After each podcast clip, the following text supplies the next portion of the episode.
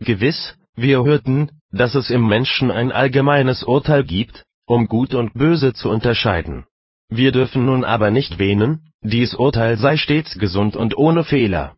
Denn dem Menschen ist die Unterscheidung zwischen gerecht und ungerecht doch nur ins Herz gelegt, dass ihm jede Möglichkeit genommen werde, sich mit Unkenntnis zu entschuldigen. Deshalb ist es aber durchaus nicht erforderlich, dass er in allen einzelnen Fragen die Wahrheit sieht, sondern es ist mehr als genug, wenn sein Verstand so weit reicht, dass ihm jede Ausflucht unmöglich wird und er, vom Gewissen als Zeugen überführt, schon jetzt anfängt, vor Gottes Richterstuhl zu erschrecken. Wollen wir unsere Vernunft am Gesetz Gottes prüfen, das doch allein das Abbild vollkommener Gerechtigkeit ist, so erfahren wir, in wie viel Stücken sie blind ist. Auf jeden Fall erkennt sie keineswegs die Hauptstücke der ersten Tafel, wie etwa, dass man Gott vertrauen soll, ihm das Lob für alle Kraft und Gerechtigkeit zollen, seinen Namen anrufen und den Sabbattag recht heiligen soll. Welche Seele hat denn je vermittels des natürlichen Empfindens auch nur geahnt, dass in diesen und dergleichen Stücken die rechte Verehrung Gottes besteht?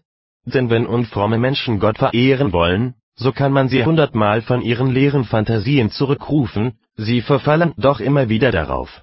Sie leugnen zwar, dass Gott Opfer gefielen, ohne dass die Lauterkeit des Herzens dazu käme, damit bezeugen sie, dass sie etwas von der Verehrung Gottes im Geiste ahnen, aber diese verderben sie doch alsbald wieder mit ihren falschen Erdichtungen. Von der Wahrheit dessen, was das Gesetz hierüber sagt, wird man sie nie überzeugen können. Und da soll ich sagen, der Menschengeist besitze ein Erkenntnisvermögen, wo er doch aus sich weder richtig zu denken, noch auf Vermahnungen zu hören vermag. Von den Geboten der zweiten Tafel versteht der Mensch etwas mehr, sofern sie nämlich in näherer Beziehung zur Erhaltung der menschlichen Gesellschaft stehen. Freilich ist auch hier zuweilen großer Mangel erkennbar. So ist es auch für die erhabensten Geister etwas Widersinniges, eine ungerechte und allzu gewalttätige Herrschaft zu ertragen, wenn sich günstige Gelegenheit findet, das Joch abzuschütteln. Das Urteil der menschlichen Vernunft lautet hier, solche Herrschaft geduldig zu tragen, das ist ein Zeichen von feigem Knechtssinn, und andererseits zeigt sich ehrenhafte und edle Gesinnung darin, sie abzuschütteln. Auch gilt es bei den Philosophen nicht als Frevel, wenn einer für geschehenes Unrecht Rache nimmt. Aber der Herr verdammt diese gar zu große Hochgemutheit und gebietet den Seinigen die bei den Menschen verächtliche Geduld.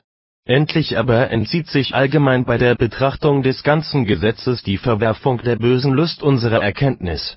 Denn dazu lässt sich der natürliche Mensch nicht bringen, dass er die mannigfaltigen Gebrechen seiner Begierden erkenne. Ehe er an die Tiefen dieses Abgrundes gelangt, kommt das Licht der Natur zum Verlöschen. Denn die Philosophen bezeichnen zwar die ungeordneten Triebe als Laster, aber sie meinen damit nur die äußerlichen und in groben Wirkungen sich bekundenden. Die bösen innerlichen Gelüste aber, die den Geist fein bedören, achten sie für nichts